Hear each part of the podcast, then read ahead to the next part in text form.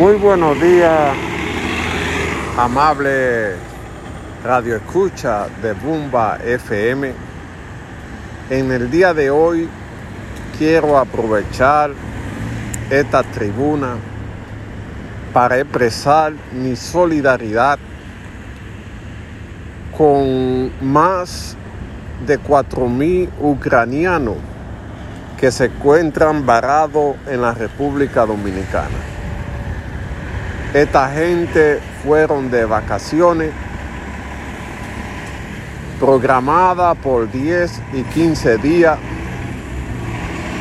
y al estrallar el conflicto no han podido regresar a su patria.